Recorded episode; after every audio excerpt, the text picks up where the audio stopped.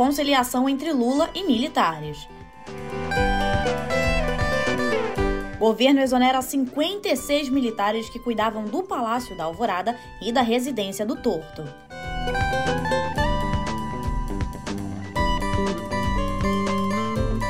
A pedido de Lula, Exército apresenta dois novos nomes para a cúpula do GSI.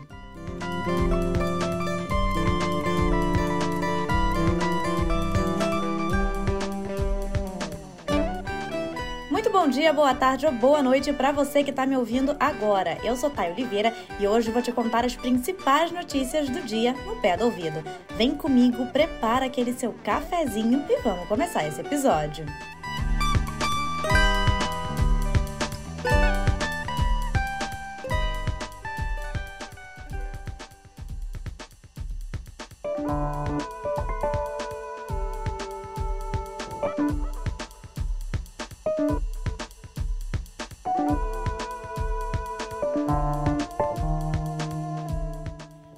Ministro da Defesa, José Múcio, está atuando para estabilizar a relação do presidente Luiz Inácio Lula da Silva com os comandantes do Exército, da Marinha e da Aeronáutica depois dos atos golpistas do dia 8 de janeiro. Múcio busca agendar uma nova reunião entre o presidente e os comandantes até sexta-feira, antes de Lula viajar para a Argentina no domingo. No dia seguinte aos ataques, houve um primeiro encontro e Lula demonstrou sua indignação com a inação das forças na Praça dos Três Poderes. Em café com jornalistas na semana passada, Lula ainda declarou ter perdido a confiança em uma parcela dos militares. Teve muita gente conivente é importante dizer, teve muita gente da Polícia Militar conivente, teve muita gente das Forças Armadas aqui dentro conivente. Eu estou convencido que a porta do Palácio do Planalto foi aberta para que gente entrasse, porque não tem porta quebrada na porta de entrada, ou seja, significa que alguém facilitou a entrada deles aqui. E nós vamos com muita calma investigar e ver o que aconteceu de verdade porque nos vídeos que eu vi, eu vi soldado do exército conversando com os invasores, eu vi soldado cantando junto com os invasores. Ah, ah, nós fomos obrigados a fazer intervenção na polícia do DF, porque ela tinha muita responsabilidade no que aconteceu. No dia da minha diplomação, vocês ficaram sabendo do quebra-quebra que houve em Brasília, do ateamento de fogo em ônibus, e a polícia simplesmente estava acompanhando. Daqui para frente a gente vai ser mais duro, vai ser mais cauteloso, vai ser mais prudente, porque não pode acontecer o que aconteceu nesse final de semana. Não pode. Ontem, o ministro da Casa Civil, Rui Costa, almoçou com Múcio e os comandantes. Segundo Lauro Jardim, o Ministério da Justiça tem, desde o início de dezembro, um dossiê com fotos e informações de militares que se associaram ao golpismo. Trata-se de uma lista de coronéis e majores da ativa que deram guarida aos golpistas no acampamento de Brasília. As fotos foram feitas pela inteligência da Polícia Federal, que acompanhava os atos golpistas desde o início da transição do governo. Uma ala do governo ligada ao PT.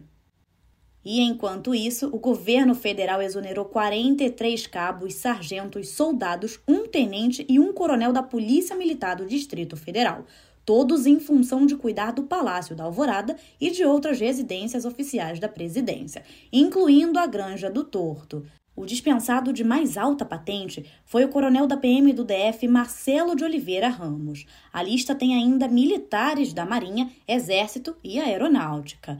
A proteção de Lula durante a campanha eleitoral foi feita por agentes da Polícia Federal e, já na presidência, optou por seguir com a PF em vez de nomear militares vinculados ao Gabinete de Segurança Institucional.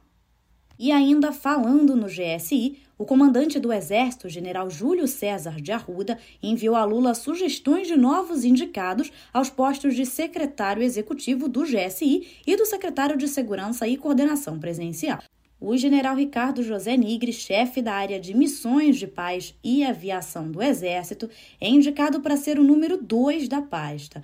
O general Márcio Cardoso Neto, atualmente na assessoria de gestão do Departamento de Pessoal do Exército, é um nome escolhido para a segurança palaciana e da família de Lula. Mas nem tudo são flores. Lula resiste a autorizar que o GSI volte a cuidar da sua segurança pessoal. Ele tem pedido alternativas para substituir os militares e Rui Costa diz que o governo estuda possibilidades com base em modelos de segurança institucional de outros países. E mudando de assunto aqui, Alan Diego Rodrigues, um dos três acusados de planejar e tentar executar um atentado à bomba no aeroporto de Brasília, entregou-se à Polícia Civil em Comodoro, em Mato Grosso. O atentado foi dia 24 de dezembro e Rodrigues estava foragido desde o dia 29, quando a Operação Nero foi deflagrada. A investigação da PF aponta que Rodrigues também participou de atos golpistas nas ruas de Brasília no dia 12 de dezembro. E ainda tem um acusado ao atentado à bomba foragido. E seguindo aqui, o ministro Alexandre de Moraes, do STF, deu um prazo de 10 dias ao diretor-geral da Polícia Federal, Andrei Rodrigues, para entregar um relatório parcial das provas já coletadas em relação aos atos golpistas do dia 8. Moraes também determinou que o relatório identifique possíveis investigados com foro privilegiado como deputados federais. Em outra frente, o ministro enviou ofício ao interventor na segurança pública do Distrito Federal, Ricardo Capelli, pedindo esclarecimentos sobre a conduta dos agentes de segurança no dia dos ataques. Ainda foram mandados ofícios a Flávio Dino questionando sobre a possível apuração de crimes contra o presidente Lula. Dino, por ser o ministro da Justiça, é o responsável por requerer qualquer tipo de investigação de crimes praticados contra o presidente. E olha, os gastos da presidência com cartão corporativo durante a gestão de Bolsonaro foram quase o triplo do que os divulgados na semana passada há uma discrepância entre as planilhas, que mostram gastos de 27 milhões entre 2019 e 2022, e o portal da transparência do governo federal, em que essa quantia passa de 75 milhões no período. De acordo com o jornalista Luiz Fernando Toledo, cofundador da agência Fiquem Sabendo, que entrou com um pedido de acesso à informação que resultou na publicação, os dados divulgados não são discriminados. E outra coisa que não está claro é se os gastos são só do presidente ou se englobam outros órgãos e as notas fiscais não foram divulgadas.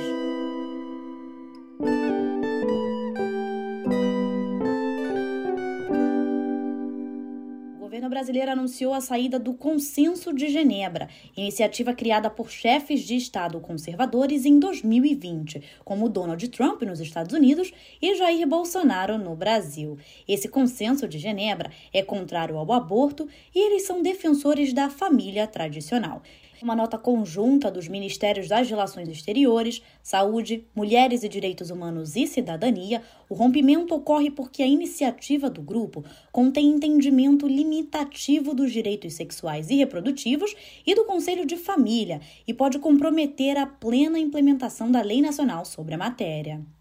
E seguindo aqui, a ministra do Meio Ambiente e Mudança do Clima, Marina Silva, informou que o Brasil está voltando a receber investimentos filantrópicos internacionais para preservar a Amazônia. A ambientalista está desde o domingo no Fórum Econômico Mundial em Davos, na Suíça, conversando com autoridades governamentais e investidores para atrair recursos financeiros para o país.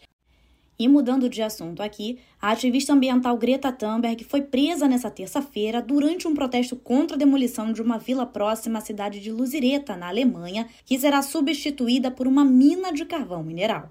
A construção deve atender à demanda energética do país, afetado pelo desabastecimento de gás após o início da guerra na Ucrânia. Outros manifestantes já estavam ocupando o local, protestando contra a extração do combustível fóssil emissor de gases do efeito estufa. Greta chegou a ser carregada por policiais até um ônibus, mas foi liberada após passar por um procedimento de identificação.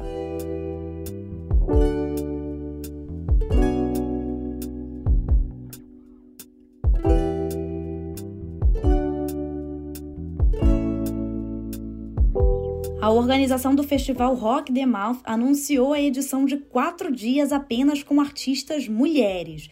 Os shows vão rolar nos dias 4, 5, 11 e 12 de novembro em Petrópolis, região serrana do Rio de Janeiro. Com mais da metade dos ingressos vendidos até o final do ano passado, o festival tem nomes de peso já confirmados, como Maria Bethânia, Isa e Pete, assim como as artistas trans Jupe do Bairro, Majur e Bicharte. E o João Rock também anunciou novidades, tá? Para comemorar seus 20 anos de música no dia 3 de julho, em Ribeirão Preto, vai ter uma área maior de 20 mil metros quadrados e ainda vai ganhar mais um palco.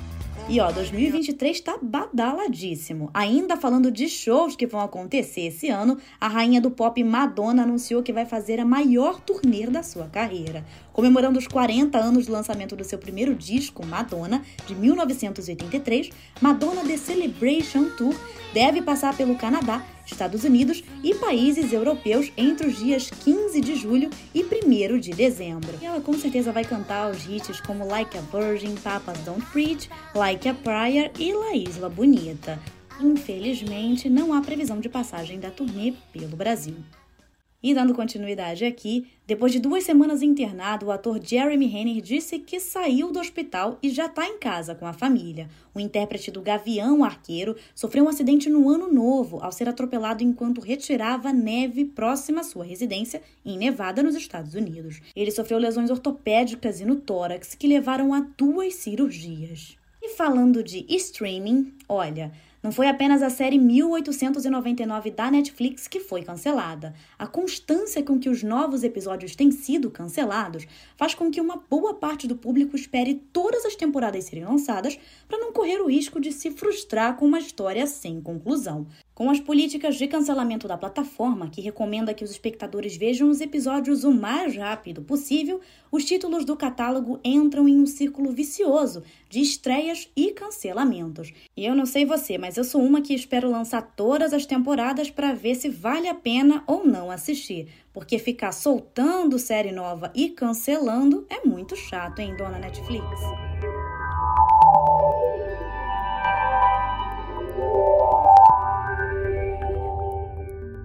E a Microsoft anunciou que a Azure OpenAI Service, o serviço de computação em nuvem com ferramentas de inteligência artificial, já está disponível para todos. E o robô conversador ChatGPT estará integrado a ele em breve. O serviço foi lançado em 2021 na versão beta para ser testado ali por algumas empresas. E a versão paga permite acesso à ferramenta de inteligência artificial da OpenAI para poder aumentar a produtividade de seus usuários. Porém, ainda não foi informado como e quando o Chat GPT vai ser incluído no pacote. E já que a gente está falando de inteligência artificial, a Dell e a Nvidia revelaram sua maior colaboração em inteligência artificial. O lançamento bateu o recorde de sistemas Dell acelerados pela Nvidia. Foram lançados 15 novos sistemas Dell Power Edge acelerados pela Nvidia, aproveitando o pacote completo de inteligência artificial da empresa. Eles oferecem aos clientes a base necessária para uma ampla variedade de aplicações, como reconhecimento de fala, cibersegurança, sistemas de recomendação e um número crescente de serviços inovadores baseados em linguagem. Bom, e seguindo aqui, em Davos, titãs do mundo corporativo presentes no Fórum Econômico Mundial não param de conversar sobre inteligência artificial generativa. Mais especificamente o Chat GPT. A ferramenta, ao ser apresentada a uma grande quantidade de dados, aprende sobre o assunto e passa a responder o usuário. E a Apple anunciou o novo Mac Mini em duas versões, com chip M2 e M2 Pro, que prometem aumentar o poder de processamento e adotar maior eficiência no gasto de energia. O produto já está com pré-venda no Brasil, mas ainda sem data de entrega. Os preços estão entre 7.500 e 15.800. Bom, e mudando de assunto aqui, a PagSeguro anunciou uma redução de 7% no quadro de colaboradores da empresa, cerca de 500 pessoas. Em nota, a empresa brasileira revelou que os cortes seguem uma tendência global e fazem parte de alguns ajustes na sua estrutura. Bom, e os cortes não param por aí. A Microsoft está se preparando para anunciar cortes de empregos hoje. A Sky News relata que a redução pode chegar a 5% da força de trabalho, ou 10 mil vagas.